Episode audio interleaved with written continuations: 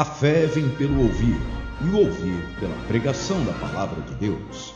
Bem-vindo à Igreja de Nova Vida da Tijuca. Ouça agora a mensagem sagrada trazida pelo servo de Deus, pastor Martinho Lutero Semblano. Nessa noite eu quero falar sobre esse tema, que é um tema provocativo. Mas eu quero afirmar categoricamente, com base na Bíblia aberta, que Judas tinha razão.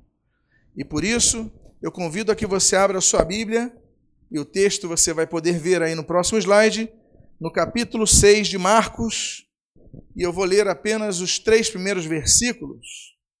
E você pode abrir a sua Bíblia, Marcos capítulo 6, versículos de número 1 ao 3. Todos encontraram? Nós temos também a projeção na tela para facilitar, principalmente você que nos visita, que não tem uma Bíblia. Então diz o texto da palavra de Deus, segundo o apóstolo Marcos. Tendo Jesus partido dali, foi para a sua terra. Então ele foi para Nazaré. E os seus discípulos o acompanharam. Chegando o sábado, passou a ensinar na sinagoga. E muitos ouvindo, se maravilhavam, dizendo: De onde vem a este estas coisas? Que sabedoria é esta que lhe foi dada? E como se fazem tais maravilhas por suas mãos? Não é este, Jesus, o carpinteiro, filho de Maria, irmão de Tiago, José, Judas e Simão? E não vivem aqui entre nós suas irmãs? E escandalizavam-se nele. Agora você respirou aliviado, porque quando eu digo que Judas tinha razão, não estou falando dos cariotes, estou falando do Judas, irmão de Jesus. Judas, o discípulo que vai escrever uma carta, que é a penúltima carta da Bíblia, é o penúltimo livro da Bíblia.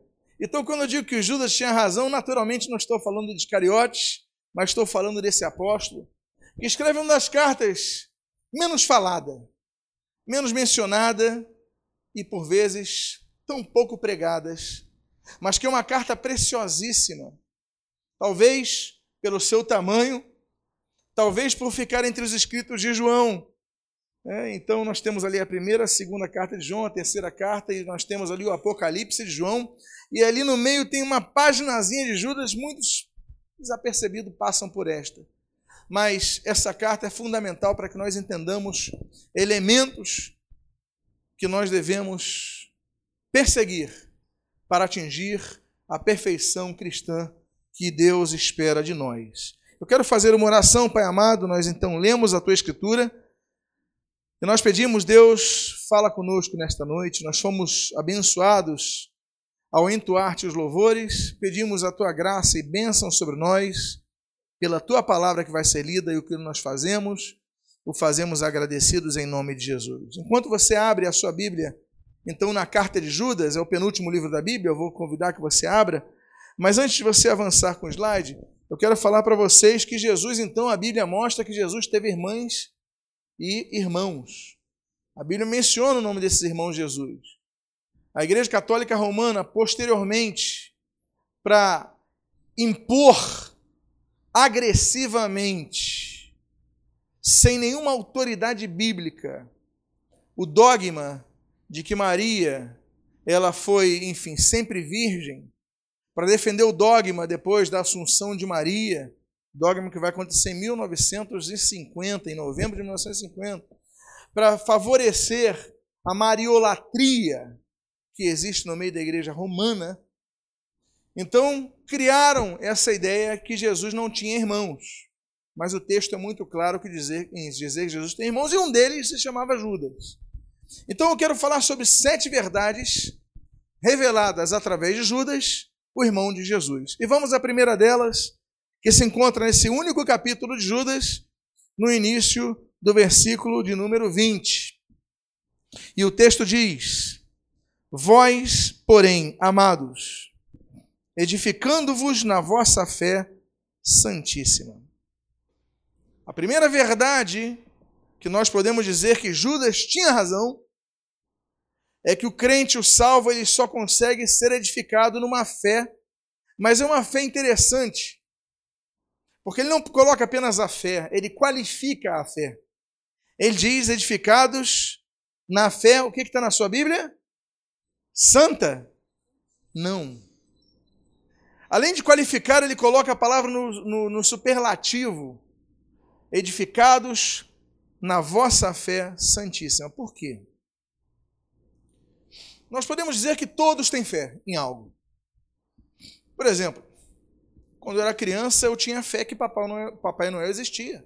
Eu creio que todos nós tínhamos fé na existência de Papai Noel. O que é fé? É uma certeza absoluta que algo existe, que nós não estamos vendo. Não é isso? Isso não é fé? Isso é fé. Quando uma mãe, por exemplo, o seu filho está subiu na cama e a mãe fala assim: pula aqui, o filho, o bebezinho, ele não vai olhar a distância se vai levar tombo ou não, basta a mãe levantar as mãos que a criança vai se jogar. Isso é um, um tipo de fé, uma fé natural. Ela confia, ela tem a certeza absoluta que sua mãe o chamou. E estendeu os braços, então a sua mãe vai segurar. Isso é fé. Pessoas então têm fé. Há pessoas que têm fé em Buda. Há pessoas que têm fé em espíritos. Há pessoas que têm fé em Krishna. Fé, então, é algo que é imanente à natureza humana, é, faz parte dessa convicção que nós temos. É por isso que esse texto me fala tanto, porque esse é o único texto na Bíblia que qualifica a fé de uma maneira muito exata. Ele diz assim: edificados na vossa fé santíssima. Nota bene, ele não diz nem santa, ele diz santíssima. O que é santo? Ele escreveu o texto aqui no grego, então ele escreveu hagios. O magno hagios é, um, é, é, é, é uma fé totalmente separada das demais. A fé santíssima nos faz lembrar a posição do sacerdote no Antigo Testamento. Quando Deus fala sobre as coisas santas, Deus então explica o que era ser santo. Deus explica, por exemplo, que ser santo não é ser uma pessoa diferente apenas das outras, mas é ser uma pessoa separada das outras. Há pessoas que são diferentes, mas estão misturadas. Há pessoas que são diferentes das, das outras por causa de uma roupa que usam, um linguajar que usam, um tipo de oração que fazem, um tipo de. Mas são igualmente carnais aos demais. Essa pessoa tem aparência de santidade, mas não é santa. Há pessoas que muitas vezes oram, você nem ouve a oração da pessoa. Você fala que essa pessoa nem ora, você, você nem entende. Essa pessoa está no cantinho, mas ela vive uma vida santa, porque ela se separa das coisas desse mundo. O apóstolo Judas, ele declara que o que vai nos edificar, claro, a Bíblia fala a edificação pela palavra de Deus, mas aqui ele está falando da fé. Porque existe uma coisa que a Bíblia assegura que ninguém consegue fazer com que Deus se agrade de nós. Eu posso até cantar desafinado e Deus pode se agradar de mim. Eu posso fazer um folheto cheio de erros de português e Deus pode se agradar de mim. Agora, se eu fizer algo sem fé, a Bíblia diz na carta aos Hebreus que sem fé é impossível agradar a Deus. Então, ele está falando da edificação de nossas vidas, ele fala para a igreja, Judas, ele diz: olha, se edifiquem na fé, mas que fé? Na fé santíssima, na fé que exige separação do mundo, na fé que existe, exige separação das trevas. Eu não digo para que nós moremos no meio do deserto. Jesus ele falou: "Eu não peço que os tires do mundo, A questão não é virarmos novos monges ou freiras, não é isso. Estamos no meio da sociedade. Mas o fato é que, ainda que estejamos no meio, Paulo dizia: Eu vou me fazer grego para alcançar os gregos, eu vou me fazer judeu para alcançar os judeus, eu vou me fazer bárbaro para alcançar os bárbaros. Mas ele não diz que vai pecar como os bárbaros ou que vai pecar como os hebreus. Ele vai se fazer como? Ele está no meio da sociedade. O evangelho é isso, é estarmos no meio, mas a luz tem que brilhar. Então a primeira verdade que nós temos que dizer, Judas tinha razão, não os cariotes, mas o irmão do Senhor Jesus, é que nós devemos nos edificar numa fé separada. A segunda verdade revelada pelo apóstolo Judas quanto a princípios elementares da vida cristã se encontra no versículo 20 ainda em sua continuação, quando o texto assim garante e afirma: orando no Espírito Santo. Você vê que a tendência desse escritor sagrado é sempre complementar, é sempre qualificar o sujeito. Ele podia dizer, edificando-vos na vossa fé, mas ele coloca Santíssimo. Ele podia dizer orando, ou orando em todo o tempo, ou orando com gratidão, mas ele coloca assim, orando no Espírito Santo. Por quê? Essa, esse texto é tão profundo que ele nos revela a diferença de oração para oração. A oração que Deus ouve não é a oração mais alta. Tampouco é a oração mais baixa. A oração que Deus ouve não é oração em línguas estranhas, ou em línguas estrangeiras, ou em português. A oração que Deus ouve é a oração que sai de um coração contrito, arrependido, um coração, a oração que sai do coração, mas ela é conduzida pelo Espírito de Deus. Afinal de contas, nós não sabemos orar como convém. A Bíblia diz. A Bíblia diz não apenas isso, mas a Bíblia diz que o Espírito Santo, ele intercede por nós. A Bíblia diz então que quando nós oramos, nós estamos orando a Deus em nome de Jesus, através do Espírito Santo. A Trindade se faz presente em cada oração que é feita com a fé santíssima. Agora, ele diz orando no Espírito Santo porque muitas vezes nós não oramos com essa fé santíssima. Nós muitas vezes oramos pro forma, que é um tipo de oração, oração antes do almoço. A gente quase reza, não é verdade? Muitas vezes a gente ora sem fé. A gente ora porque é a tradição, é o costume. Oração antes de dormir, às vezes você vai dormir e você só fala assim: Senhor, obrigado pelo dia, em nome de Jesus, amém. Você dorme, apaga no sono você orou no automático. Parece que você ligou um botãozinho na sua boca e ela reproduziu aquilo que podia ser reproduzido por um gravador. Então ele fala a diferença de oração. Olha, ora no Espírito. Ora no Espírito Santo. Porque é Ele, é Ele que vai interceder. É Ele que vai trabalhar essa questão. É Ele que vai te convencer do teu pecado. Porque quando nós oramos, nós temos que estar cientes dos nossos erros.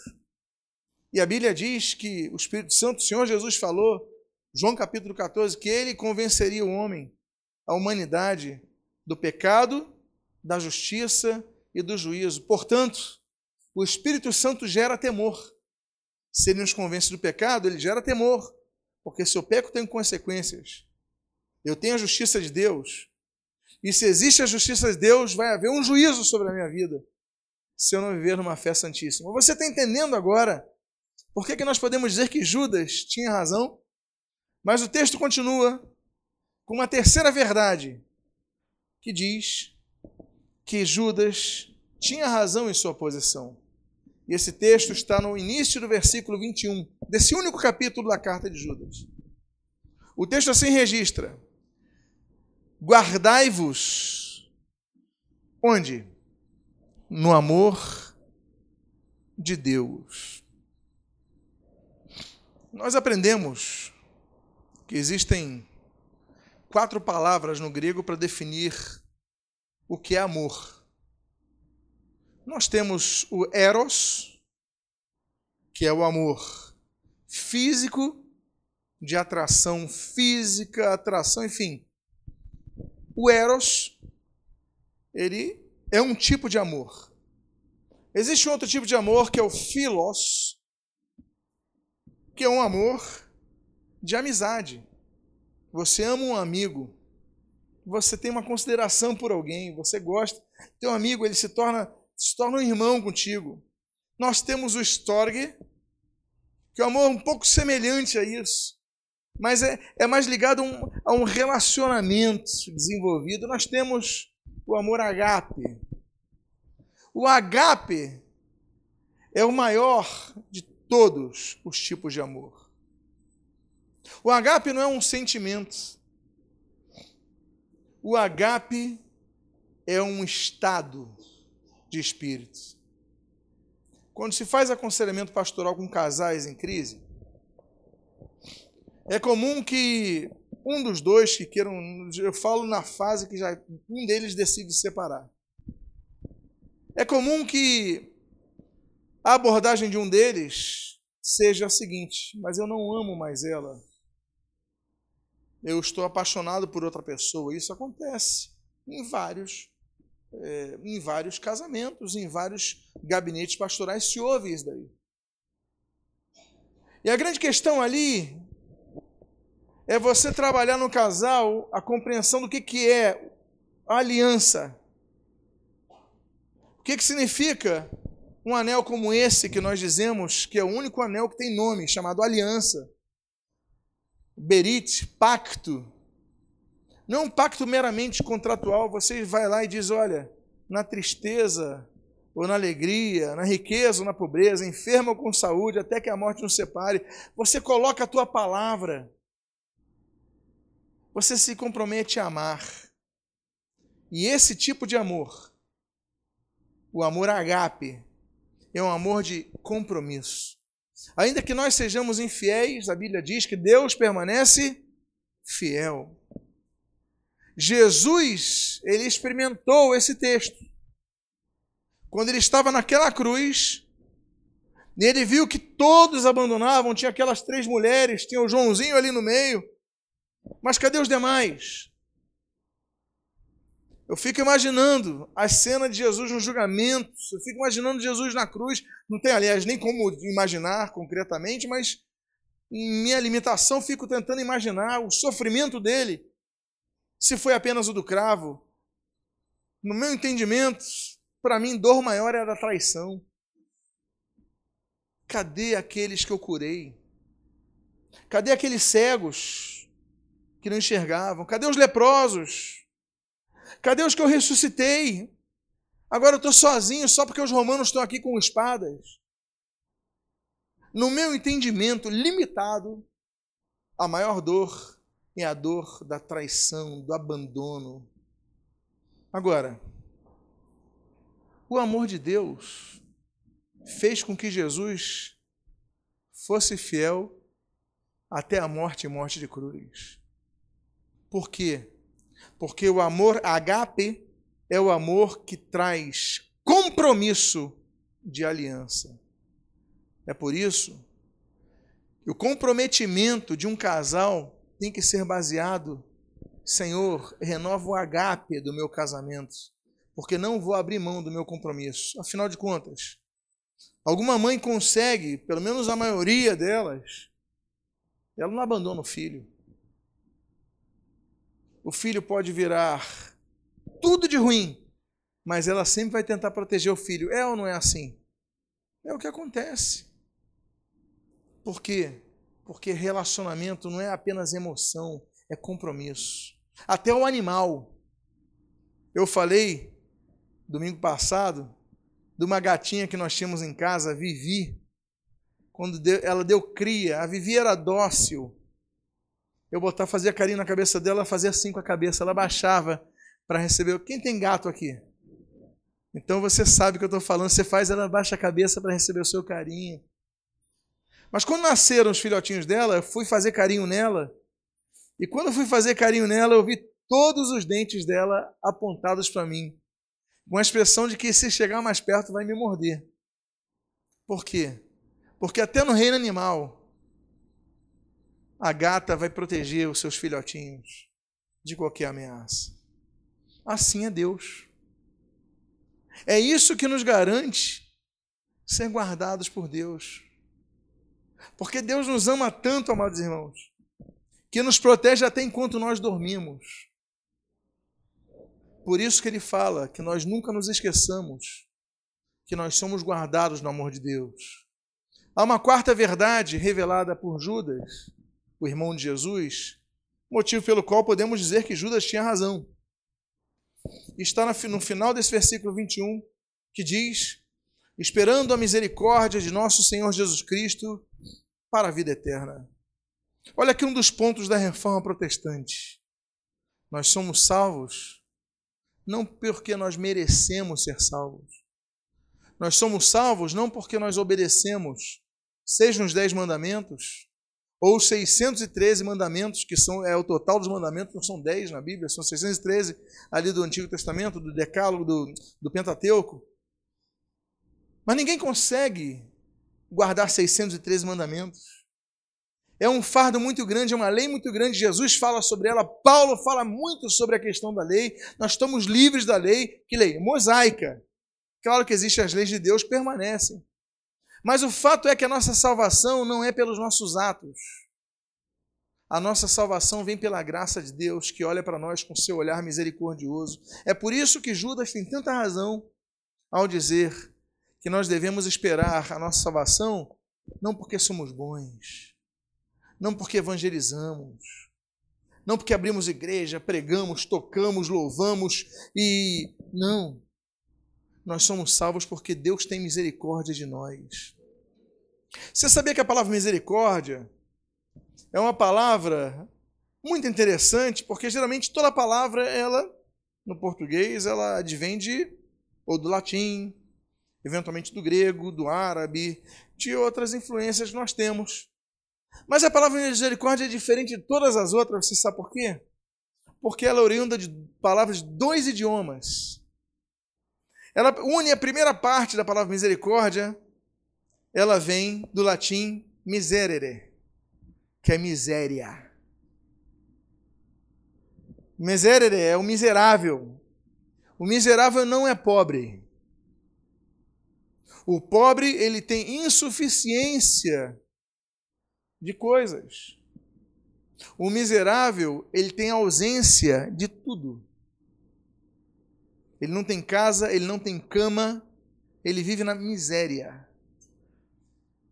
Agora, se a primeira parte da palavra misericórdia vem de miséria, a segunda parte da palavra misericórdia não vem do latim, ela vem do grego, cardia. Daí vem a palavra cardíaco. Cardia no grego é coração. Então, misericórdia junto uma palavra latina, miserere, com uma palavra grega, cardia, misericardia. O que, que significa isso? Quando Deus tem misericórdia, o Senhor Jesus tem misericórdia de nós, é que Ele olha o nosso estado miserável e a cardia dele se aproxima à nossa situação. Ele tem, ele tem a cardia dele em nossa miséria, miséria. Então ele tem uma aproximação, ele sente a nossa dificuldade. Ter misericórdia não é ter pena. Ter misericórdia não é ter dó. Ter misericórdia não é você falar coitadinho e continuar e prosseguir a sua vida. Por quê? Ter misericórdia é quando você sente no teu coração a dor que o miserável está sentindo. Portanto, a Bíblia diz em Judas que nós devemos esperar de Deus a sua misericórdia, a misericórdia do Senhor Jesus, para que nós sejamos salvos. E esse é um tema que podia entrar no arcabouço dos pensamentos de Lutero reformador, porque tem tudo a ver com ele. Uma quinta verdade revelada por Judas, o irmão do Senhor Jesus, é a que nós podemos ler nos versículos 22 e 23 em sua primeira parte, quando o texto diz assim: E compadecei-vos de alguns que estão na dúvida, salvai-os arrebatando-os do fogo. A quinta coisa que nós aprendemos com Judas, e temos que dizer, Judas tinha razão. Não o Judas Iscariotes, o Judas irmão de Jesus. Ele tinha razão quando diz que uma vez que nós temos a misericórdia de Jesus em nossas vidas, olha só que coisa. Ele fala de nós nos edificarmos primeiro, nos fortalecer. Ele fala então do relacionamento que temos com Deus, oração, ele fala da compreensão, então oração é de baixo para cima. De cima para baixo vem a misericórdia de Deus. E agora temos um novo sentido. Não é de baixo para cima, nem de cima para baixo, mas é para os lados. Evangelização. A consequência de tudo isso e que lógica o Espírito Santo trouxe ajudas nesse escrito, você percebe a grandiosidade dessa inspiração que Deus deu a Judas? Nesse momento, então, ele fala: olha, agora que você tem um relacionamento com ele, ele derrama misericórdia de vocês, vocês vão ter que ter misericórdia com os demais. Como? Se compadecendo. Compadecer é uma palavra interessante. Compadecer, inclusive, tem duas, é a junção de duas palavras, as duas do latim, com padecere. Padecer ou sofrer com alguém.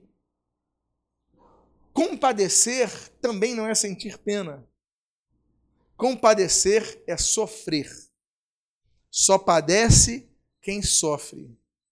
Compadece quem sofre junto ao sofrimento de alguém.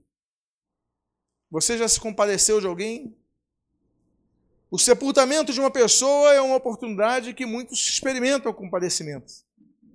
Porque você olha a pessoa chorando de saudade, ainda que temporária, de alguém, e você então fica com o seu coração apertado e daqui a pouco você está chorando junto. O que, que está acontecendo nesse momento? É que você está compadecido. Você está padecendo com aquela pessoa. A Bíblia diz, nesse texto, que nós demos, devemos nos compadecer com aqueles que estão perdidos. E devemos, o texto mais claro que esse é impossível, salvai-os arrebatando-os do fogo. A nossa função não é apenas ter um relacionamento com Deus. A nossa função é consequente ao relacionamento com Deus, nós alcançarmos a outras pessoas. Porque senão, somos pessoas insensíveis ao ponto de não nos compadecermos de ninguém. A sexta verdade, penúltima, que eu gostaria de compartilhar nessa noite revelada por Judas, o irmão de Jesus, está no versículo 23, em sua segunda parte, quando diz: Quanto a outros, sede também compassivos em temor, detestando até a roupa contaminada pela carne. Detestar. Será que nós ouvimos direito? Será que eu li direito? A Bíblia manda eu detestar alguma coisa? Eu sei que se você falar assim, eu detesto isso, eu detesto cebola. Alguém aqui detesta cebola? Eu detesto cebola. Detesto. Eu não teria saudade das cebolas do Egito, tenho certeza disso. Não teria. Ficava com maná. Um amigo meu fala assim: eu tenho, eu detesto brócolis. Alguém aqui detesta brócolis? Sabe por que, que ninguém levanta o braço? Porque na sua cabeça você fala assim: eu não vou dizer que detesto, eu posso até dizer que não gosto. Porque detesto é muito forte, mas a palavra é essa. Detestar até a roupa manchada pela carne. O que, que significa isso? Significa a ausência de santificação, que ele começa a dizer. Só que ele fala para nos edificarmos no acesso santíssimo e a consequência vai ser detestar as coisas erradas, detestar a roupa manchada de carne. Uma das principais virtudes de alguém que é santo e uma das principais comprovações de alguém que é santo é quando você olha, vê, nota, está é, é, te circulando coisas erradas, você não se sente bem. Acontece contigo? Aí teus amigos estão no trabalho lá conversando sobre alguma coisa indecente, falando com muita malícia. Aí você está ali no meio, você começa a sentir mal, eu não eu estou fora do meu meio. Você fala, o que, que eu estou fazendo aqui? Acontece contigo? Por quê? Porque você detesta a carnalidade. Eu detesto carnalidade. Seja a carnalidade da malícia, seja a carnalidade de pregadores. Seja a carnalidade do, dos, do, dos, dos incrédulos, eu tenho que detestar a carnalidade dos que se dizem crente. Detestar a roupa contaminada pela carne, porque a Bíblia fala que nossas roupas têm que ser alvas. Assim nós estaremos no céu, roupas alvas como a neve. É assim que nós cantamos aquela velha canção. Então a postura de detestar, ainda que para você soe forte, é uma postura de não apenas você sentir uma repulsa, mas se opor a viver e a experimentar e a respirar isso. Você se sente mal naquele meio. As pessoas estão falando, você está passando mal, porque você detesta isso. Essa postura tem que ser algo interior seu. É o que a Bíblia diz. Nós devemos ser compassivos com as pessoas. Sim. Agora, devemos detestar as coisas que elas fazem.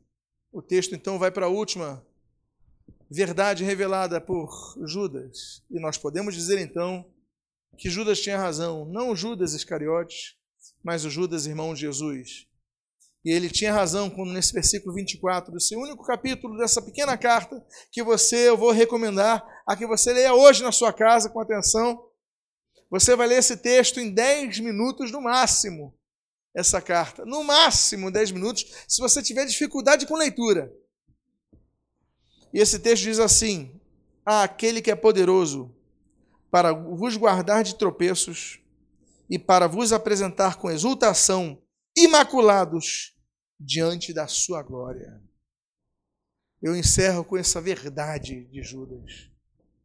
Quando ele diz que Deus é poderoso para nos guardar de tropeço, a Bíblia diz, no mais longo capítulo da Bíblia, Salmo 119, que a Bíblia a palavra de Deus é lâmpada para nossos pés e luz para o caminho. Por que, que ele diz isso? Porque naquela época não havia pavimentação como tem hoje.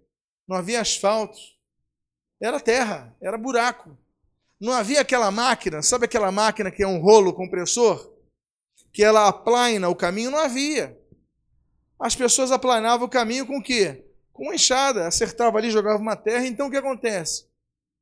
Os caminhos tinham muitas pedras e tinham muitos buracos. Quando você, quando escurecia, também não havia postes de luz. Quando escurecia, a possibilidade de você tropeçar é maior. Era maior, claro. Alguém aqui já andou na terra, no interior, sem luz à noite? Já sentiu que tropeçou em alguma coisa, pisou em uma pedra, pisou num buraco? Já aconteceu contigo? Comigo aconteceu já, lá em Saquarema. Eu estacionei o carro, Aí vou lá, estou no caminho, mesmo caminho de sempre, do carro para o portão. É o mesmo caminho. Só que de repente, um buraco, eu dobrei meu pé e ficou inchado. Por quê? Eu conhecia o caminho, mas eu não tinha luz para os meus pés. Não havia lâmpada para os meus pés. A palavra de Deus, então, nos guarda de pecar, porque quando nós guardamos a palavra de Deus no nosso coração, nós o fazemos para não pecar contra Deus. Não é isso que diz o salmista? Guardei a tua palavra no meu coração para não pecar contra ti. Esse Deus é capaz de nos evitar de, de fazer com que nós evitemos de tropeçar na escuridão quando estamos firmados na Sua palavra, que nunca mudará. Que você então possa aprender com Judas nessa pequena reflexão dessa quarta-feira tão abençoada. Reinício de uma jornada das quartas. Quantos estão felizes com isso? Mas eu quero dizer para vocês que Judas tinha razão. Não, não os cariotes. Agora você aprendeu. Agora você ficou aliviado até comigo quando eu afirmei isso no início. Você até jogou as tuas pedras de lado antes de atacá-las na direção desse púlpito. Mas o Judas, irmão de Jesus, sim, ele tinha e ainda hoje tem coisas para nos ensinar. Se você foi abençoado com esta mensagem, seja um canal de bênção a outras vidas, presenteando-as com este e outros CDs do pastor Martinho Lutero Semblando. Visite-nos à Igreja de Nova Vida da Tijuca, Rua Conde de Bonfim, 604, sua família na Tijuca.